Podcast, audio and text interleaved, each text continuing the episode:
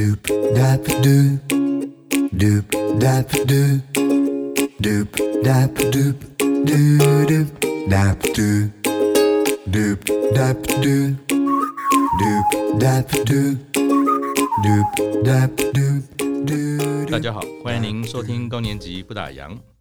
我们今天的来宾啊，是一位四年九班、越活越青春的大哥。他在五十三岁之前啊，也从来没想过呢会做跑步这样的一个运动。他因为同事啊帮忙顺便带他报了这个台北马拉松啊，就开始他的这个跑步人生。在二零一七年他五十七岁的时候，他在脸书上分享了一张啊徒步环岛中，请为我加油的照片。他并写出敢踏出去啊，都是几百分了哈，一百分。最后呢，他用三十六天呢完成了徒步环岛。二零二零年呢，在他六十岁这个花甲之年哈，他竟然又完成了非常挑战又很困难，据说很可怕的二二六超级铁人三项。在当天，他也在他的脸书上面啊分享了他这个完赛的奖牌跟照片。他还附注说：“我好想骂脏话，这不是非人的运动。”这样的一种心情啊，但是他做到了。他不断的跨越年龄的这个自我挑战哈，我们也不知道他接下来又要设什么样的目标，又要做什么样的挑战。我们就来欢迎今天的来宾，他是台湾最资深的这个知名棒球评论家，数十本棒球运动相关书籍的作者，杂志和运动网站的编辑，他现在也是野球人出版社的负责人，和台北市立棒球场 Podcast 的节目主持人。江湖上人称曾公的 曾文成，曾大哥你好。呃，主持人好，各位听众大家好。好，曾大哥你真的很厉害。今天我们蛮冷的，据说外面大家都快二十度以下，他竟然穿着 T 恤就走进来了。呃，习惯了，就说呃，其实怎么讲，就是说以前呃，应该讲年轻的时候吧。嗯，虽然我自认现在还很年轻，年轻的时候超级怕冷的。非常非常怕冷，我就 可能十月吧，十月开始就可能穿卫生衣，甚至很夸张穿卫生裤。可这这几年没有刻意的，但是就觉得可能 有练一些身体吧，然后状况一直很好，所以就觉得呃好像不是那么怕冷。然后另外就是可能主持人刚刚没有提到，其实我还有一个比较疯狂的行径，就是不管几度我都洗冷水澡。到现在就一整年就一直从年轻开始就这样子吗？没有没有没有，这几年这几年就会觉得哎，洗冷水澡还还还不错。呃，至于洗冷水澡有什么好处，就不在我们这个节目了，大家可以 Google 一下。就是说，呃，它当然也是一个个，我认为是意志力的挑战呐。就是说，当你在比如说夏天，那根本没什么哦，夏天很多人洗冷水澡，可是你在如果在气温在呃。两位数，一位数，像这几天我看二十度以下就蛮有挑战，会吱吱叫。这几天还 OK 啦，就是前几天我去花莲，突然发现，哎、欸，花莲的水好像比台北还冰。嗯、我要是题外话，嗯，就说你只要呃去，因为很多事情包括运动，就是你从房间，然后你想到，哎、欸，今天气温这么低，然后呢进进到浴室里面，把那个。门那个应该像帘子拉开，嗯，就就需要一点勇气。可是 我觉得这个都是一个小小意志力挑战啊，对对对。但是洗完真的很舒服，我觉得可能应该是这样子吧。就是这几年真的比较不怕冷，对。所以挑战这件事情，好像是真功生活中不可或缺的一个元素嘛。从你年轻到现在。呃，不是哦，我我应该是一个很怕冒险的人，非常非常怕冒险。我那为什么老了会转性呢？对哈、哦，这很奇怪，就是 我是一个非常非常按部就班的人。嗯、就是说我如果今天比如说录音，我们这个这个空间是在基隆路，嗯，那我从永和就永远就会走基隆路，我不会想说，哎，我今天去绕去从中孝东路再转弯，看是不是不一样。嗯、我我从来不做这件事情。然后我在书里面讲，就是说。到现在的养成习惯就是，诶、欸，明天要做的事情，我今天会把所有东西都放好，都是按部就班。对对对对。然后，如果我，比如说我，我这几年都一直带我太太到处玩，呃，我如果没有把行程规划好，饭店找好，啊，徒步旅行当然除外了，那个很难去规划。嗯。那我一定会把所有的东西 都都规定好，准备好。对对，我我不是一个会会去挑战自己的。但是你说到底是什么样的情况去去转换，或者什么样的触触发，很难讲哎。我觉得也许也跟我们今天的主题有点有点相似吧。就是说，你到了一个阶段，到一个年纪，你就会觉得，哎。好像我如果以棒球来讲，我们我们人生就走到第七局下半了嘛，哈，也许上半也许下半，但是我们觉得，哎，那就我们人生也许可能比赛快要到一个中段嘛，所以你就会想多尝试一些东西吧，嗯，可能吧，哎，那呃，曾工第一个问题想请教您了，请问您退休了吗？我不知道影评这样，就球评这样工作。有退休这件事吗？就跟你问一个医生跟律师，你退休了吗？好像是蛮笨的一个问题。你退休了吗？好，好像是这样子哎、欸，就说，呃，第一个就说，呃，取决于我们有一点，有一点点像呃，通告艺人，比如说，哎、欸，有有有比赛，那请你来，嗯，但是就我现在的呃，可能就是先呃先。好吧，先讲玩乐好了，或者做喜欢自己的事情，陪太太，嗯、呃，之余就在在有节目就上。以前是倒过来，前二十几年、三十年可能工作排得满满，对，有一点点小空档，或者球季结束，那再陪家人。嗯、那现在是可能优先顺序会做个转换。那、嗯那啊、你说我我正式宣告就啊，从此我就不再讲球了，是完全。退隐三年好像也不是，嗯、那的确，我们我们跟呃律师、医生，你这样举例其实是对的啦，嗯、就是没有什么退休不退休。嗯、那到现在为止，因为题外话是，我觉得棒球是非常非常深的。到现在，我有一直在学，一直在看，嗯、呃，有新的观念，什么都、嗯、都。如果就这一点来讲，应该是永远不会退休的。是对对。那一般我们谈到在国内啊，谈到这个棒球的这种球评的专业，第一个想到真功嘛。嗯。可是我在呃研读您的背景的时候，发觉说，其实你是中文系的啊。对。怎怎么会就就走到棒球这个领域而成为球评呢？嗯。中国有个作家叫李思江啊，他他他写一本小说就叫《中文系》。里面有 里面有一段有这本书，对对对，呃，我还蛮推荐的。如果因为简体版哈，如果要要找，可能要花点时间。嗯，那里面有一段话，其实是蛮精彩。他说，中文系的毕业证书啊，嗯，就像狗皮膏药，哪里痛贴哪里，但有没有用不知道。那代表就是说，我们中文系什么都能做。酷酷酷，对对对对对。有个笑话就是，就是说有个中文系毕业生找不到工作，然后就去去那个。呃，动物园扮猴子啊，嗯，然后有一只狮子要咬他，他很害怕，就他就跟狮子说：“不要咬我，因为我是中文系找不到工作。”那个狮子就把面具拿下来说：“不要紧张，我也是中文系毕业的。”所以这个方面来讲，我觉得呃，毕业从什么地方毕业，可能是一个很重要，尤其理工。嗯，但对文组来讲，我觉得啊、呃，际遇啊，哈，或者是。你有这个机会之后，你如何努力？我觉得是一个重点哦。对，所以我觉得，嗯，第一个就是说我踏入呃中华职棒联盟，我们当时在推动，然后我们是在做采访报道，那这跟我中文系当然有相关。是，对对对。后来有有那个机会，我觉得时势造英雄啊，就是说需要有人去讲球，需要人去评论。那我我觉得当时。我爱讲，然后就有人来来，当时有这个环境要找我。嗯，那这个肉肉等的故事，欢迎收听台北市立棒球场。那 没问题。接着下来，反正就是机会来了，那你能够留得住，那我我也没想到我留了三十几年，那后续的努力是更重要的。对对。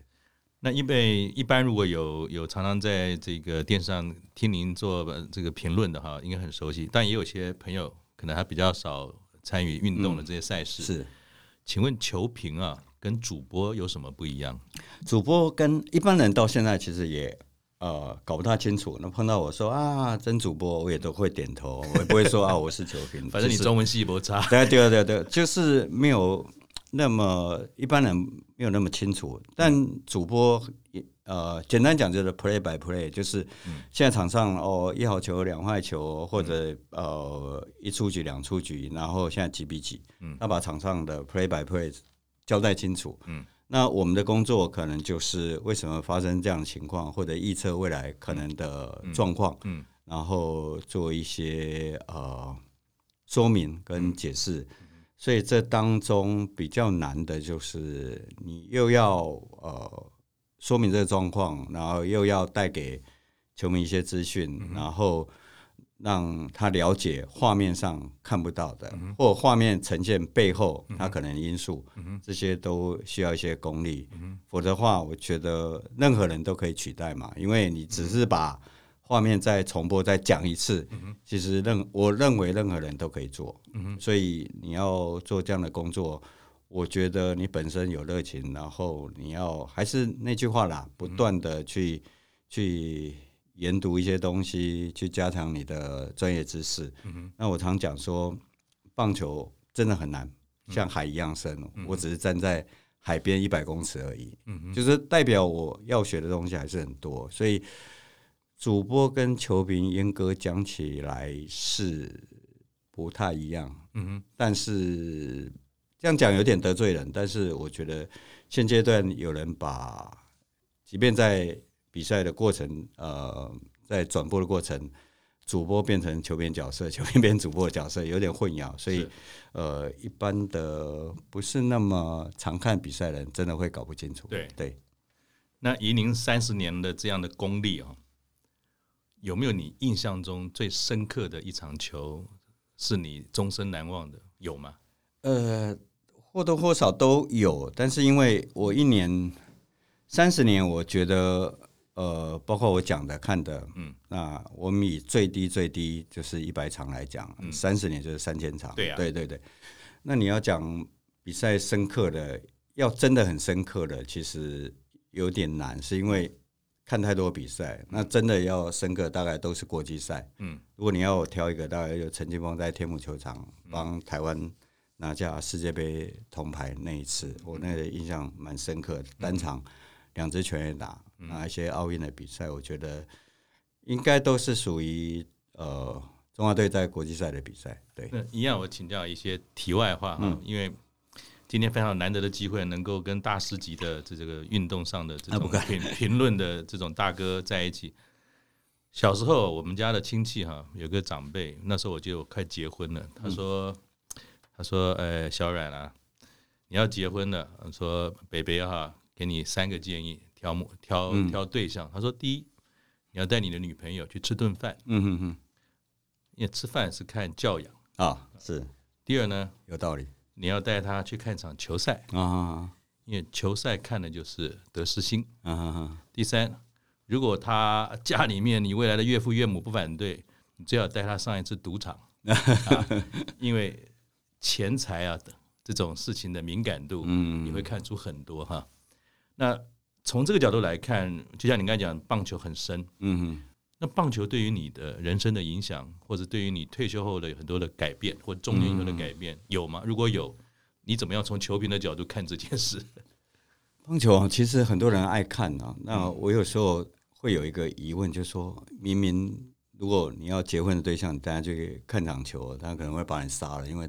要坐在那边，台湾的 台湾的硬体设备又不是那么友善，至少有美眉跳舞。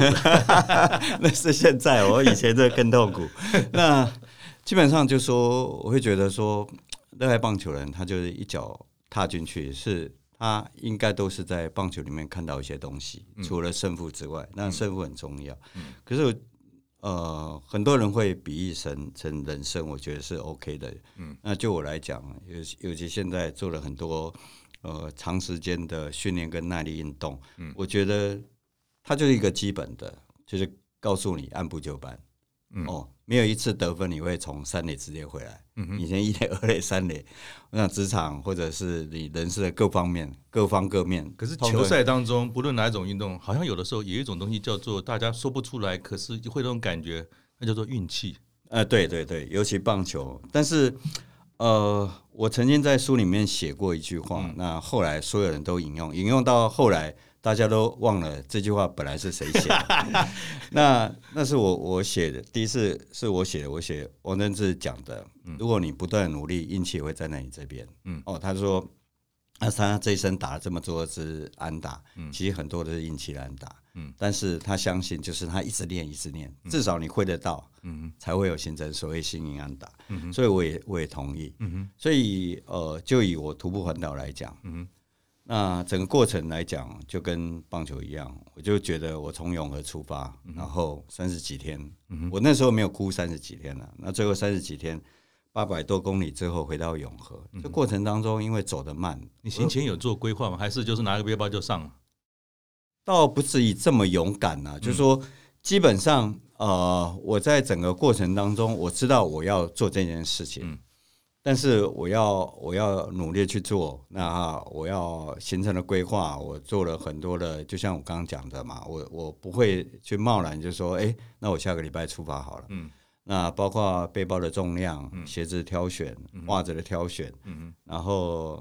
大概每天要走几公里，当然最后有一点变化，那那个都是要需要调整，但是目标其实是一样的，就是说，呃，我大概是要走一开始啊，是不是要走呃省道一号，就是那还是从从西部出发还是从东部出发，这个都要规划，到最后啊总算完成了。那回到刚刚你讲的运气，就是说你你按部就班的，我因为。我常讲走得慢，然后你看的东西也多，你会发现，哎，因为走得慢，这过程当中很多我认为运气很好的，包括最后我我根本没有挑挑住宿的地方，也住到宜兰啊副舰长退休副舰长嗯、呃、所经营民宿，嗯，跟我讲超多陈建南的事情，这个都是你根本想不到的。那后来我一个人走，后来我也带着我太太去南回或者苏花。就是三五天一直走，嗯，我们甚至在走的过程当中，我们也是民宿随便挑，居然挑到那个现在可能，如果你没有在看棒球，可能没听过这个名字，富邦有个王牌投手江少庆，他们家经营的民宿，就这样进去了，嗯，然后我们走也碰到那个叶琴的国宝，嗯，的的的一个应该阿嬷吧，嗯。那这些都是我觉得这个过程当中，是因为你走出去才有运气。嗯哼，所以回过头来，你讲球赛当中有运气，但不会占绝大多数。嗯，你还是得呃有一个过程，嗯，你又练了半天才能够去碰到球，碰到球才有运气的成分。嗯，那我也常讲，除了除非啦，除非你真的是完全不想呃做好这件事，否则的话。你要打球也打，你站在那边是不可能的，所以这个我常讲的。所以我想这个过程当中，回到你刚刚的问题，就是说你到底能够从棒球得到什么？我觉得还是一个一个原点。嗯这个运动的本质是第一个公平，嗯一人攻一次。嗯第二个它永远就是要规律的。对对对，嗯所以这个对我们来讲是一个。这个运动带给我们最基本的。那你的工作跟运动都有关系，那那平常就有运动的习惯吗？那都做哪些运动呢？现在是运动量应该是补足我年轻不足的。我呃，我一直讲我们我们从事这一行都讲了一嘴好球，其实比较因为时间压得很紧，比较少运动。那就像你刚刚在一开始讲的，就是说呃，因为。同事报了一个台北马嘛，而且只有九公里。嗯，那因为怕跑不完，所以稍微练了一下。从此之后就踏进去。年轻的时候可能都只有打打慢垒，然后偶尔骑骑脚踏车。那个那个所谓的偶尔骑骑脚踏车，对我来讲，现在连热身都不足。所以呃，可能顶多跟太太散散步吧，那个都不算运动啊。嗯，对对对。那你说？搬搬东西那个是劳动，那不是运动，所以对我来讲，应该真正的运动啊，在五十三岁之后。然后现在保持一个礼拜只有休礼拜一吧，那一天大概可能两小时，平均两小时吧。对对，都在运动上面。对对对对，哇，难怪那个超级铁人三项，你还可以去，因为我自己也研究了一下什么叫铁人二二六啊。嗯我觉得还是由这个真功来说，应该会更具有这种吸引力跟跟完整性啊。你可以跟大家介绍一下什么是铁人二二六？那你又怎么样开始？这个好像都是年轻人才干得出来的事。以 以您这种长者之姿，竟然也是这么勇敢就干了，而且很棒。你可不可以介绍一下什么是铁人二二六？铁呃，应该它全名叫铁人超级啊，超级铁人二二六公里。嗯嗯嗯，那总长数是两百二十六公里，是对对。那它分成三项，第一个就是游泳三点八公里，嗯、哼然后脚踏车一百八十公里，那最后就是一个全马。哦全马都知道是四十二。对。那如果我做一个比喻的话，那应该就是在书里面是这样比喻了，因为我们在台东比赛，但是我如果比喻在台湾的地形的话，你就是先有一个日月潭，日月潭是三点六，所以你游超过日月潭，嗯。那假设你活着上来的话，那你再开始从日月潭开始骑脚踏车，从埔里骑到新竹一百八十公里，骑完之后你脚踏车放下来换跑鞋，从新竹跑到桃园四十二公里，那就一天要把它完成。Oh my God 必须必须在晚上十一点以前回到终点。嗯、对对，所以早上六点下下水，然后晚上十一点。嗯，那当然。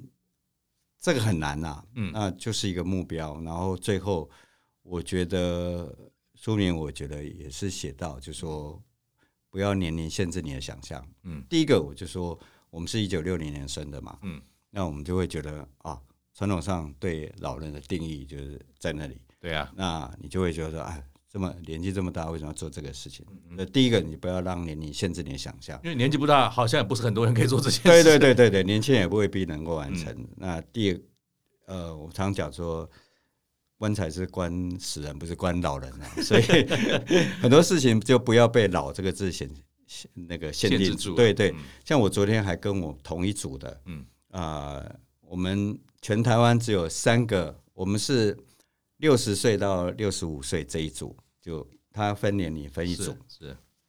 我们这一组全台湾只有三个人敢报名，就我们三个人全部完赛。嗯、那我跟第一名呢昨天就碰面在聊天，嗯。啊，他赢我非常多，可是我就觉得那个过程当中我们聊得很开心，然后我们就觉得是两个年轻人在聊天，嗯、而不是两个传统上认定，因为一九六零年发生很多事情，嗯、包括雷震案啊，包括东西横贯公路通车等等的，嗯。嗯总之呢，是很遥远的时代。嗯，那还是那句老话，就是不要让年龄限制你的想象。那当时你决定要做这件事的时候，当然我们说也不能说年年纪不是一个限制，但毕竟他还是要准备。嗯嗯。那要完成这件事，是准备个两三个月就行了吗？我记得好像有些人甚至一年前就开始做。那我不知道你是怎么样兼顾的年纪，再加上毅力还有体能，你是怎么安排的？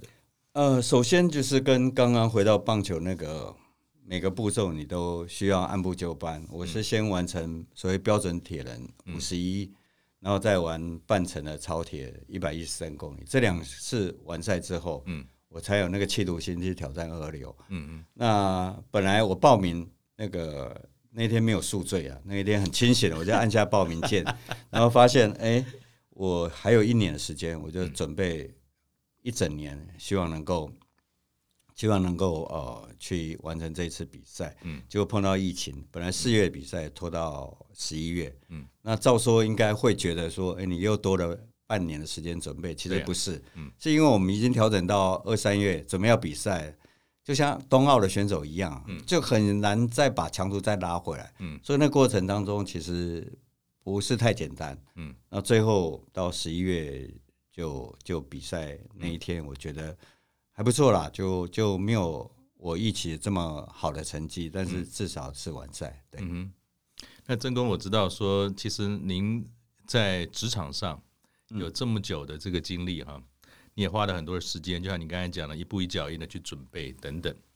那甚至从台湾的这种转播，也转到美国的职场的这个转播。嗯那你也曾曾经做了一件事，就在二零一七年的时候啊，嗯，你把你一手创办的网站啊，无偿的交给了年轻人。嗯哼，二零一七年离现在大概也是五年前吧。对对对，那是一个我不知道，虽然好像在一般坊间都很少谈谈到，知道有这件事。嗯哼哼，那是你那时候就决定要退休了吗？那那是一个序曲吗？还是有什么心境上的转换，让你做的这件事情？哦，首先我觉得背景是呃，我们那个是运动网站，嗯、那以文字的 content 为主，嗯，那慢慢的我觉得呃，第一个就是这个网站的发展，未来当中我看到的可能，如果我们还是会会往这样走的话，它有可能变成另外一个联合晚报，所以它的结束的时间其实你可以一起，嗯，那第二个就是说。当我呃以我们呃传统的啊、呃、媒体人来讲来看这件事情，其实我们会受限啊、呃、传统媒体的角度，所以我们需要一个呃让这网站更更多元的发展。嗯哼，那我就需要有一个人去带领这个团队，嗯，往前走。嗯，那那时候我觉得我需要找团体或者是是有有心要经营的。嗯哼，那。如果我抱持的把这个这个网站卖掉，基本上是有可能，嗯、但是会花时间。嗯，那与其这样的话，嗯、那不如无偿的让有人有热心的人去接。嗯，那基本上我要强调，嗯，这是一家赚钱的公司。嗯，能够让我知道，呃，主持人也 在在经营，呃，比如说一零四各方面，也知道做网站其实不容易。但是尤其台湾运动媒体，嗯。更难，但是它其实是收入大于支出了，这很很难。那我觉得，当你要做这件事情的时候，有两点考虑，就是第一个你要舍得，对，第第一个你要舍得，第二个，呃，就你原来跟你一起打拼的人，你要怎么去照顾他们？嗯，所以最后还是那个条件，就是无偿，然后希望把员工照顾好。嗯。那很多人会觉得你怎么会舍得？嗯，就说因为第一个他已经十十一年的品牌，没有错。那第二个他是有收入的，嗯，这两个你都可以丢掉，嗯。那我发现了哈，嗯嗯，主持人刚刚讲了，五年来，嗯，我发现我得到比放弃的更多，嗯，是因为从那时候，因为把公司交出去，我开始。去徒步旅行，开始去运动，开始完成二六，开始匪类了，对对对，开始做很多很多你可能的，我甚至呃去去跟太太去学滑板，然后去做很多呃，我认为我自己认为是我是补偿他，因为嗯，他年轻的时候为了这个家，嗯，但。回过头来就讲，这五年来，我觉得我赚很多。我诚心的讲，我觉得赚很多。嗯，那嗯，我觉得听这个节目的听众朋友，这是我的的看法而已啦。我就说，呃，很多事情其实没有那么艰难。当你说不要的时候，其实没有那么多艰难啊。对对对，当然我们今天是谈运动，但是我觉得那个过程当中，当然。比较对不起的是，可能我太太了，我没有跟她商量，我就自己决定这些事情。那这个公司也没有想说要留给儿子或者女儿，那就这样就就就交出去了。但是我觉得那个过程当中没有花我太多的时间去思考。对对，我觉得算是做一个很帅的事情嘛。然后你有说过一句话哈，我非常的欣赏。他说：“你说人生中啊。”第一个二十五年是要努力学习，第二个二十五年要努力工作，嗯嗯，第三个二十五年要努力做自己，嗯。然后我记得也有一段文章曾经写过，当你在讲这句话的时候，他的评论是说，有点像先发中继跟后，然后要果断决断。我没有跟他套招，因为我也是在阅读了很多的文章有关你，好像又回到刚才你讲的这件事情。一个您首创的事业就跟孩子一样，嗯嗯，他已经有一定的基础，而且做运动的赛事网站没有错，要赚钱非常困难，非常难，嗯。但是你很果敢也决断的说呀，没有考虑你太多，然后就做了这个安排。这个好像也是你怎么讲？会不会对于你第三个二十五年的当下，你有些想要做的事，或是期待跟上半场不太一样？就与其在那边撸来撸去、归去的，啊嘞就做了。但是我相信，就你刚才讲到说，其实很多事情都是要靠一步一脚印在做。那我也我也想说，是不是在做了这个决定要做自己啊？嗯哼哼。当你当下要做自己，包含今天你心目中的做自己是什么？感觉上好像上半场都不是做自己，所以我很好奇说，真公，你的自己是什么？不是有句话吗？小时候听听听爸妈的话。然后结婚听老婆的话，然后老了听医生的话，这也是三阶段。呃，对我来讲，我像刚刚你讲的这句话，其实是在我一本画册，很少人知道我还出一本画册。我晓得你还是喜欢画，画的很可爱，好。对对对，就是有点卡通风了。就是说，呃，永远要做，包括你刚刚讲的那个，在交出去之后，有更多的时间去去涂鸦。嗯，那那句话其实是在我那本的画册里面写的。嗯。那很多人觉得啊、呃，这句话很棒。那我也觉得，好像很多人像我们这样有年纪的人，就说，嗯，他会有感触，就说，哎，好多很多事情被绑住，大家都很难勇气，就说啊，我一定要我退休以后或怎么样之后，我才要做什么。其实，这个当然是二十五、二十五、二十五分得很清楚，但是我觉得重点是。呃，这个背景我觉得也有一点，就是说，呃，我们难免到了一个阶段，人生到一个阶段，就开始接到一些白帖，对对，而且很多三十几岁、四十几岁，哎，怎么就这样走了？就无常了。对对对对对。然后包括大家熟悉的徐生明教练，嗯，那有一天那个同业媒体同业跟我讲说徐总走了，我还问他说他去哪一队，结果是去上面对，嗯，那。我觉得，包括最近大家很红的，就是以前很红的兄弟王光辉，也是就这样走了。所以这也是会觉得说啊，我们到一个阶段，还是看有没有办法为了自己活，所以就会做一些比较自己喜欢做的事情。嗯哼。但我觉得也提供大家做参考。那希望有年轻的朋友在听我们这个节目，做一个参考是。你要做自己哦，很重要，很现实。你一定要有经济的基础，嗯，是超级 超级超级重要。嗯，对对对。早上我还跟朋友在聊天，我就说不要钱的最大。嗯，就是说以我现在来讲，我觉得哎，OK 啊，就有节目，然后去就很自在。对对对对，那你也不会去去为五斗米而折腰。嗯啊，你想要做什么就做什么。所以我觉得。以前李敖不是常讲吗？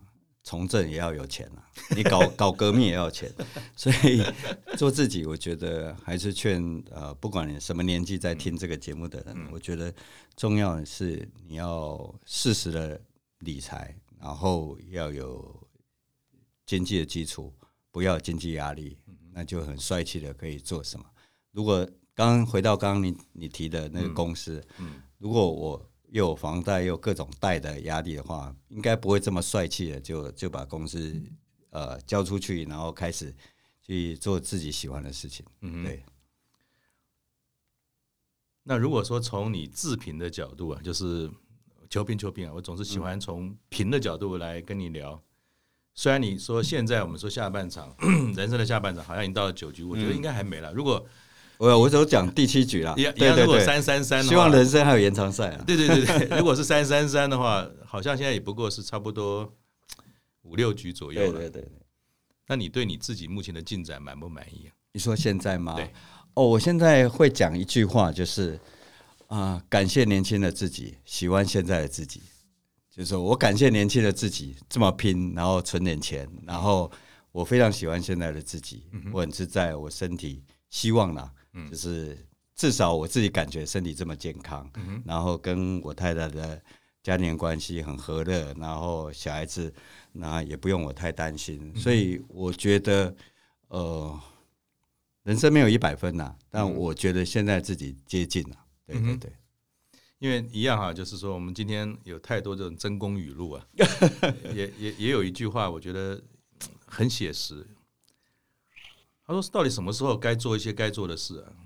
你说这个昨天太小，嗯，明天太老，今天挑战正好。对对对，我想这也是写写写写照说，刚才你提到，就是其实你做这个所谓艰巨挑战、疯狂的超级铁人二二六，也是经过一个过程一个过程做的。对对，他并不是想到说做就做，看起来很困难。嗯哼，但如果是你没有开始决定做这件事，嗯，然后按部就班的去做，其实它也不会发生。对，然后真功，诶，一个成功的事业，或者是说他这么专业的这个长期的球评啊，他也是慢慢的做了一些调整，嗯、然后一路走到今天，可以坐在这边，我还穿了一个羽毛衣，他穿的 T 恤跟我们在聊天，而且我要把热水打开，他洗冷水澡，所以得失之间这件事情，好像也跟球赛一样，但球赛到最后总有个输赢嘛，是或是平手嘛，是。啊那也有一句话，也是你说的。你说，棒球最迷人的地方啊，叫做比赛结束之前呢、啊，你很难去论定或预测。球场上的变化还是一瞬之间啊。但我觉得这很妙哎，就是你看了上千场了三十年的球赛，你都还在说这句话。嗯，那是不是也在意味着一件事情？是说，我们就算再努力的去做一些规划，嗯嗯。其实胜算这件事情，有的时候它还是不是那么容易决定。没错，没错。那中年以后的人生啊，嗯，虽然都讲要放下，要做一些自己喜欢做的事，嗯、但真功是怎么样来看呢？是都是有规划？你连十年后都想好了吗？还是说其实也是一步一脚印，并不是这样子的？呃，首先回答前半段，就是说昨日太小，明日太老，今天去做正好。我觉得会讲这句话，也是突然呃。我走在徒步走在这个应该是台九线上面，要台东要往花莲的路上，在环岛的时候，对。然后我接到陈伟英的团队打电话给我说，他们做一个阅历，然后他他觉得我平常有事没事就会来一句一句很鼓励正正能能量的话，对。我就突然没完全没思考，就讲这句话给他们，让他们觉得很棒，因为会会这句话就说，呼呃。我们刚刚也稍微提过，就说所有人都会，不管男生女生，说等我退休之后，永远都讲这句话。没错。但事实上，等你退休之后，你要去钓鱼，那其实你现在其实就可以抽空，或者是你现在喜欢画画，一支颜字，我常讲一支颜字笔，一一张纸，不用等你退休去学画画，其实你现在就可以享受。所以很多事情不用去等到什么时候。那呃，很多人看我看我环岛很羡慕，然后写的过过程当中满满的正能量。那所有人都说啊，早一天我要去环岛。那些或者说啊，我计划什么时候去环岛。那大概有一百个人跟我讲，我还没有看过这一百个人当中有任何一个人实现。所以呃，所以大家都是说了一嘴好球，是从来不下场打球。是是，我是蛮鼓励大家，其实真的就是企鹅型的哈。那我觉得这个过程当中，呃，我还是我还是蛮蛮蛮鼓励大家说去去去做。这个做的背景又有另外一个，就是说其实还是要有计划的。对对对，比如说你要做，那你至少呃练一练，然后再看能够长。呃，大安森林公园一圈大概两公里，你大概可以慢慢的练，然后去做一些准备。那你说我是一个有准备吧？应该是很多地方可能有一点浪漫，但是重点还是有准备。你说我看到十年后也也看到了，包括怎么样啊、甚至身后跟我太太都谈了。那日本，日本有一出了一本这个，应该算不算笔记吧？也不算书，也不知道不知道它是什么，然后他会把你的所有的资料，嗯，你的存款、你的银行账号的密码，写下来你的不动产，嗯，那你全部写完，嗯，我就给我太太，嗯，哦，你总是会永远没办法一起。我所谓的，我刚刚有提到一句话，所谓的没有经济压力，我的标准是早上我太太摇不醒的时候，我家里三个，我太太两个小孩不会流落街头，呀。对对对，这是很很棒的一个基本比喻。对对对，一听就懂。对对对对，那我也会一起说，你永远很难意料，跟球赛一样。那早上我摇不醒的时候，全家都慌了。到底银行账号密码，你到底银行存多少钱？他们永远不知道。所以这个东西写下来，那交给给太太。啊、呃，这是一个一个准备，这是一个准备，因为我要去。上面要走更远的路，所以 你总是这个东西也是要准备起来嘛，好，所以这个这个其实也是啦。你说我有没有看到十年？其实有。那但是你看到十年，跟你现在要掌握当下，其实不违背嘛。对对对对对，你是那边准备，那这边其实就就呃还是尽情的享受。嗯，就是。我们讲说两手政策，两套战法，见见机行事，所以永远要有 B plan，是是是，而不是只有一一个 plan 去上场打球。我的理解正确吗？对对对对对，没错没错。那最后，我想是不是可以工商时间一下哈？真工有一个非常棒的这种台北市立棒球场的 podcast，嗯哼，那是不是也可以请您介绍一下这个 podcast，跟你为什么做这件 podcast？希望大家能够从这边是。多了解赛事吗？多了解什么？嗯呃，感谢。就这个 podcast 其实现在都在运动类永远保持第一名，我觉得非常感谢大家的收听。那这个我们始料不未及的，就是我当初跟我们在中华职棒一起创创立的元老一个梁光斌先生，也是呃影响我蛮深的一位。呃，他年长我一岁。那我们当初的想法只是啊、呃、聊聊天。做个十集就好，没人听也没关系，我们就当做那个台湾人说，比如等下再开杠哦，然后让大家一起啊话当年，然后告诉年轻的球迷说，中华职棒一路是怎么走过来的。是，结果做了十集，反映出我们想象的热烈，欲罢不能。对对，我们只想留一下东西。嗯哼，有些人留文字，有人留影像，我们留声音。嗯，那没想到。大家就要敲碗说要做第二季，嗯，那其实我觉得就一集一季十集就够了，嗯，那我就跟那个每次跟人家朋友问我说啊，什么时候有第二季？我就说你有没有看过 Netflix？第二季永远很难看，所以我就这样挡过。可是要求的人比较多啦，后来我们就做了第二季，然后也呃，昨天在要前天刚录完呃第二季的第十三集。那这过程当中，第二季就开始找球员。当年的参与者，呃，一个真的讲究使命感，就希望把大家声音跟当时，包括呃假球案、放水案，我们都一并了，我们不会怕有疮疤。这对对对，那我们就又一起把声音留下来。那等于就是说，其实是把呃真功这三十年来的专业历程分享给大家，不留遗憾。但是我们正确、客观、完整。对对对，那好像到一个阶段，你就会急着想要留点东西啊，包括声音。最近顺便打个广告，最近写一本这个《职棒教头列传》，也是把所有早年啊、呃、总教练的东西留下来，嗯、但不会以他成绩为参考。嗯、那我在里面呈现的风格是，大家都每个教练有血有泪，是，然后他有不同的呃人生的历练。那我觉得我自诩是，